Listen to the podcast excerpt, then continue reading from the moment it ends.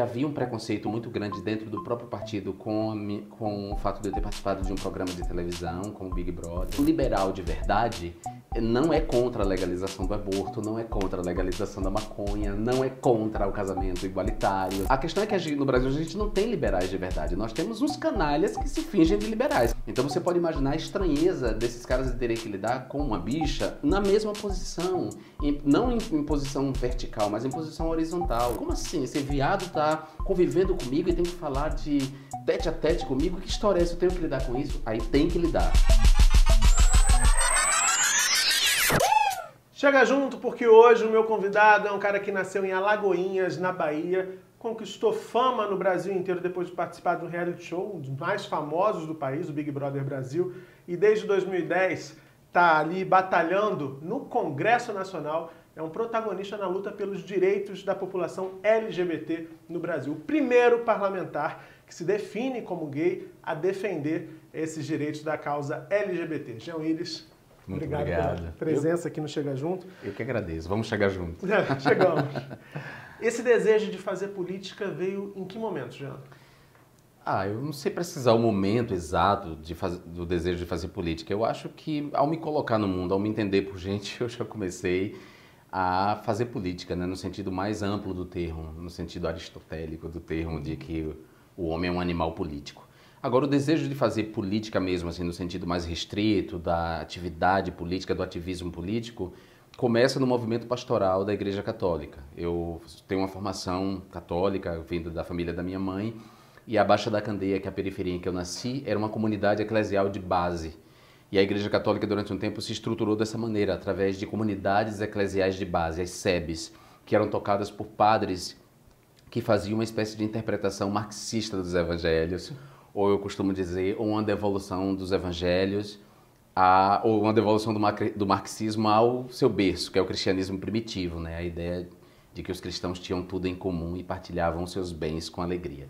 Então aí no movimento pastoral começa esse ativismo político, porque a, a, o movimento pastoral organizava os camponeses através da pastoral da terra, organizava os negros através da pastoral negra, as mulheres através da pastoral da mulher, havia a pastoral da criança, para combater a desnutrição infantil, a pastoral do menor para combater a infância abandonada.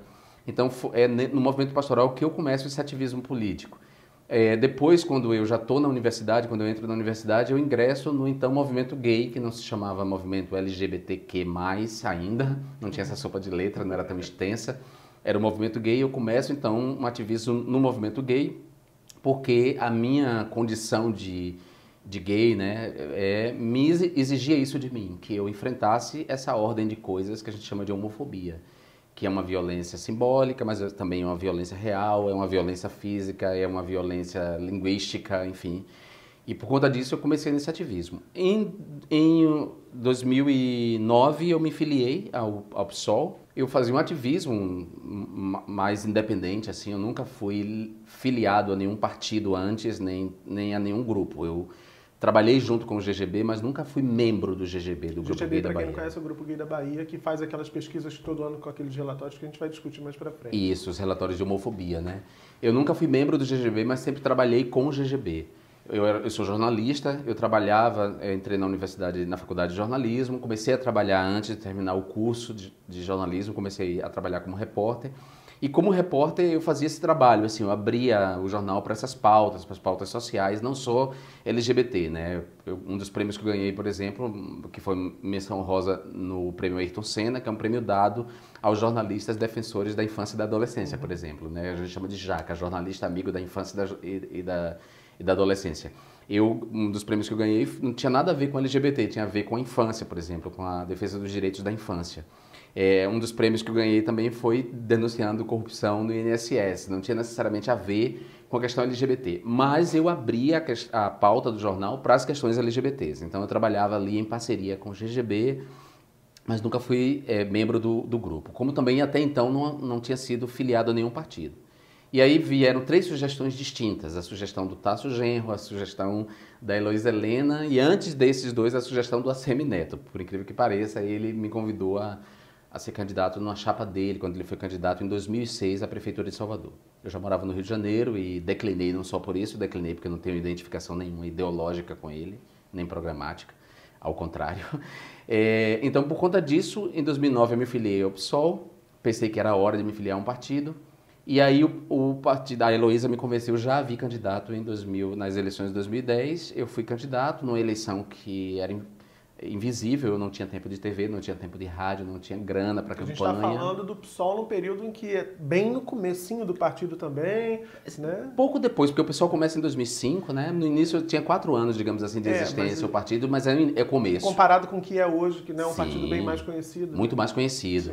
E, é, e o partido não, não abraçava naquela ocasião essa agenda, que a gente chama de agenda identitária ou agenda de afetos ou política de afetos. Né? Quem vai trazer isso para o partido é just, sou, justamente eu, é a minha chegada no partido que vai levar essa agenda para o partido e identificar nacionalmente o partido com essa agenda. E é muito louco você pensar que se a gente está falando de 2009, 2010, uma pauta tão necessária e já tão urgente oito anos atrás. Sim e, e, quer dizer, você chega trazendo essa pauta para frente. E aí você se candidatou e venceu a primeira eleição. Foi surpresa para você? Foi surpresa, porque isso que eu estava lhe dizendo. Foi uma eleição em que as pessoas souberam que eu era candidato quando eu estava eleito. porque eu não tinha tempo de TV e de rádio, porque havia um preconceito muito grande dentro do próprio partido com, a, com o fato de eu ter participado de um programa de televisão, como Big Brother, né? A esquerda é muito elitista ainda, tem muito preconceito de classe ainda dentro da esquerda, sobretudo no que diz respeito ao consumo cultural dos pobres. A, né, os intelectuais de esquerda gostam de filme iraniano, gostam do Krzysztof Kislovski, gosta, mas tem preconceito com telenovela, tem preconceito com reality show, tem preconceito com programas né, de auditório. E eu, ao, ao, contrário, eu venho da pobreza, eu, era isso que eu consumia a minha vida inteira. Era assistindo televisão na casa dos outros, era vendo novela, era vendo. Eu, eu digo para todo mundo que eu conheci a, as quatro estações de Vivaldi através dos comerciais de sabonete de Vinólia. É, não foi uma educação sofisticada que me levou às quatro estações de Vivaldi, foi o comercial de TV. Mas é claro que, da mesma maneira que eu ressignifiquei minha vida, minha condição de, de gay, eu também ressignifiquei toda, toda minha, é, todo o meu consumo cultural, né? Eu não desprezo o consumo cultural dos pobres, mas acho que os pobres querem mais que isso que é dado para eles. Claro. Então, havia esse preconceito no partido. O partido, então, eu era também estava recém-chegado, havia as estrelas do partido, Chico Alencar era uma delas. E o partido investiu muito na campanha do Chico e o Chico teve uma votação estupenda na campanha de 2010. E isso permitiu que ele elegesse o segundo mais votado do partido, que fui eu. Coincidentemente, fui eu, apesar de uma campanha invisível, eu fui o segundo mais votado. Então, a, o número de votos de, dele permitiu a minha eleição. E aí as pessoas descobriram que eu estava eleito, é, que eu era candidato quando eu já estava eleito. É. E aí, o que mais te surpreendeu quando você chegou a Brasília? Com essa pauta, com essa, é, com essa agenda, uma agenda identitária, como você disse, né? Uhum. uma agenda afirmativa. O que, que mais te surpreendeu? Olha, a, a, Câmara em si não me surpreendeu, porque como ativista eu, eu já frequentava lá, já tinha ido em audiências públicas, né? Eu sou um cara, eu sou professor universitário, eu dava aula de teoria da comunicação, dava aula de cultura brasileira, é, estudos culturais. Então eu, eu sou uma, uma pessoa, era uma, sou e era uma pessoa interessada na política. Então eu já conhecia como funcionava né, os três poderes da República, enfim. Desse ponto de vista não me surpreendeu nada. As pessoas perguntam: ah, para você foi Não, eu já conhecia a casa, então não tive nenhum problema com a adaptação. A casa teve mais problema com a, em se adaptar a mim do que eu a ela. Porque eu era e continuo sendo um corpo estranho. Continua sendo? Continuo sendo um corpo estranho. E, e acho bom continuar sendo, né? Acho ótimo continuar sendo um corpo estranho naquele lugar. É, assim, é, essa agenda identitária, ela estava nos movimentos sociais, certo? Ela não estava ainda claramente nos partidos. A gente pode dizer que, por exemplo, no PT, uma figura tentou levar adiante essa agenda nos anos 80, que foi o Herbert Daniel, por causa do movimento é, contra a AIDS, por exemplo, o movimento de conscientização em relação à infecção por HIV e combate à AIDS, por conta dessa agenda, o Daniel levou um pouco isso para o PT, mas o PT nunca foi um, um, terreno fértil a essa agenda. A esquerda, de uma maneira geral, nunca foi muito fértil a essa agenda. Essa agenda é uma agenda dos movimentos sociais. O PSOL também, do mesmo jeito, não, não, não era fértil a essa agenda. Vou te interromper, você falou já algumas vezes em relação à esquerda, a esquerda não era fértil a essas ideias. Eu imagino que você esteja falando isso porque é a sua área de, de militância, a sua área Sim, de interesse. eu sou um homem de esquerda. Não dá para considerar que a direita seja mais, mais simpática a essa causa. Não, a direita está longe de ser, e sobretudo a direita brasileira. Essa agenda é uma agenda, eh, se a gente pensar no liberalismo clássico, a gente vai dizer que é uma agenda liberal. Né? O liberalismo clássico defende a liberdade de comércio, né? a liberdade de mercado, mas defende também as liberdades individuais. A gente chama liberdades individuais, as liberdades civis. E por isso um liberal de verdade não é contra a legalização do aborto, não é contra a legalização da maconha, não é contra o casamento igualitário, né? A questão é que no Brasil a gente não tem liberais de verdade. Nós temos uns canalhas que se fingem de liberais, que defendem a liberdade de mercado, mas são contra, por exemplo, a toda a agenda de, de, de direitos civis e liberdades civis. Então aqui na América Latina, é, essa agenda, e eu diria até em parte da Europa também, essa agenda de, das liberdades individuais, dos direitos civis, ela foi incorporada pela esquerda, certo? Mas ela é uma, uma agenda tradicionalmente do liberalismo, certo? É, então, assim, a direita aqui não é, é terreno fértil, é um terreno pedregoso para essa, essa agenda. A esquerda não era um terreno fértil, que foi um terreno que teve que ser fertilizado. A gente teve que ir ali adubando, molhando, para a esquerda começar. Isso, mexendo naquela terra para ela começar a virar um terreno fértil. E foi assim que eu fiz com o PSOL. Então eu entrei no partido e eu comecei a afofar a terra, adubar a terra, molhar a terra, para que o pessoal virasse o terreno fértil essa agenda e virou. Então, quando eu cheguei na Câmara, eu cheguei com essa agenda né? E, e, e, esse corpo que eu digo que é um corpo político, no sentido, né, os caras estão, estavam habituados e de certa forma ainda estão, e por isso eu continuo sendo um corpo estranho, a ver homossexuais em lugares subalternos no imaginário deles, né? O imaginário deles está estruturado de modo a colocar os homossexuais em lugares subalternos ou exóticos, né? As artes são lugares para homossexuais. É, os, os, salões de beleza são lugares para homossexuais, né? É, não a política. Não, o espaço de poder. Não espaço de poder, não as forças armadas, não o, o, o mercado, né? Financeiro, não as grandes corporações, não a política. Esse espaço de poder é um espaço masculino, branco, é um espaço de homens héteros, brancos. Eles dominaram o mundo. É, a ordem da dominação masculina é a ordem deles. Então você pode imaginar a estranheza desses caras de terem que lidar com uma bicha na mesma posição, em, não em, em, posição vertical, mas em posição horizontal. Eu não era mais o cara do ativismo que ia lá pedir uma audiência pública. Eu sou o cara que propõe a audiência pública, entendeu? Que senta na mesma comissão e propõe debate com ele e diz não, eu vou articular aqui para que a a audiência aconteça, entendeu? Então, isso provoca uma reação não só objetiva do, da disputa política, mas também subjetiva. O cara dá um curto-circuito nele. Como assim? Esse viado está convivendo comigo e tem que falar de tete a tete comigo? Que história é essa? Eu tenho que lidar com isso? Aí tem que lidar. Tem que lidar. É, e aí, essa é a minha posição. Por isso eu continuo sendo um corpo estranho, porque houve uma injunção, uma injunção não só por parte deles, mas por parte da própria imprensa, em me empurrar para um lugar exótico, né?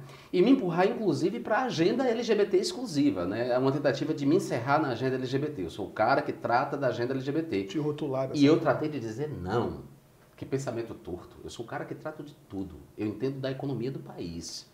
Certo? Eu quero debater economia, eu quero debater orçamento, eu quero debater a LOA, a Lei Orçamentária Anual, a LDO, a Lei de Diretrizes Orçamentárias, o Plano Plurianual. Eu quero debater as, as pautas constitucionais, a agenda constitucional, o que é constitucional e o que não é. Eu quero debater as questões do país. Não por acaso eu me engajei tão profundamente no enfrentamento ao Eduardo Cunha e a sua agenda eh, de plutocrata, mas também uma agenda conservadora de um, de um fundamentalista religioso que chegava à presidência da Câmara. Não por acaso eu me destaquei com uma grande oposição a ele, que agora está preso, corrupto. Né? É, não por acaso eu me destaquei no enfrentamento ao golpe né, que houve no Brasil em 2016. Para quem não sabe, a gente está sob um golpe, sob os efeitos de um golpe numa presidenta democraticamente eleita, que foi derrubada por uma malta de canalhas, de plutocratas e de partidos que não conseguiam a quatro, a quatro eleições vencê-las. Entendeu? Então, não por acaso eu me destaquei nessa história toda e isso incomoda, porque talvez para muita gente fosse legal que eu tivesse só na agenda LGBT né, tratando essa agenda como essa coisa abstrata. Não existe gay abstrato da, da maneira que as pessoas entendem. Os gays têm uma materialidade explosiva dos seus corpos. Eles são negros, eles são pobres, eles são ricos, eles moram na zona sul, eles moram na zona oeste, eles moram na favela. Eles são mulheres e homens, né, que são lésbicas e são homens cis, homens trans. Quer dizer, há uma variedade e a gente tem que pensar nessa variedade, nessa, nesse entrecruzamento dessa agenda toda. Então, e olhar para essa população como uma população composta por sujeitos de direitos. Né? Exatamente, né? isso que é o mais importante, sujeitos de direitos e compreender a, as vulnerabilidades que há dentro dessa própria comunidade conhecida chamada de comunidade LGBT. Então, essa, esse, essa, o fato de ser um corpo estranho não era só pela agenda, era também pelo que eu era, entendeu? Certo. Pelo que eu sou. e a gente vai entender um pouco mais o que ele é na segunda parte desse papo, quinta-feira, às sete da noite, aqui no canal. Se você está curtindo, deixa teu like no vídeo, se inscreve no canal se ainda não tiver inscrito e passa aqui na quinta porque o Jean está te esperando. Beijão e até lá. Até. Thank you.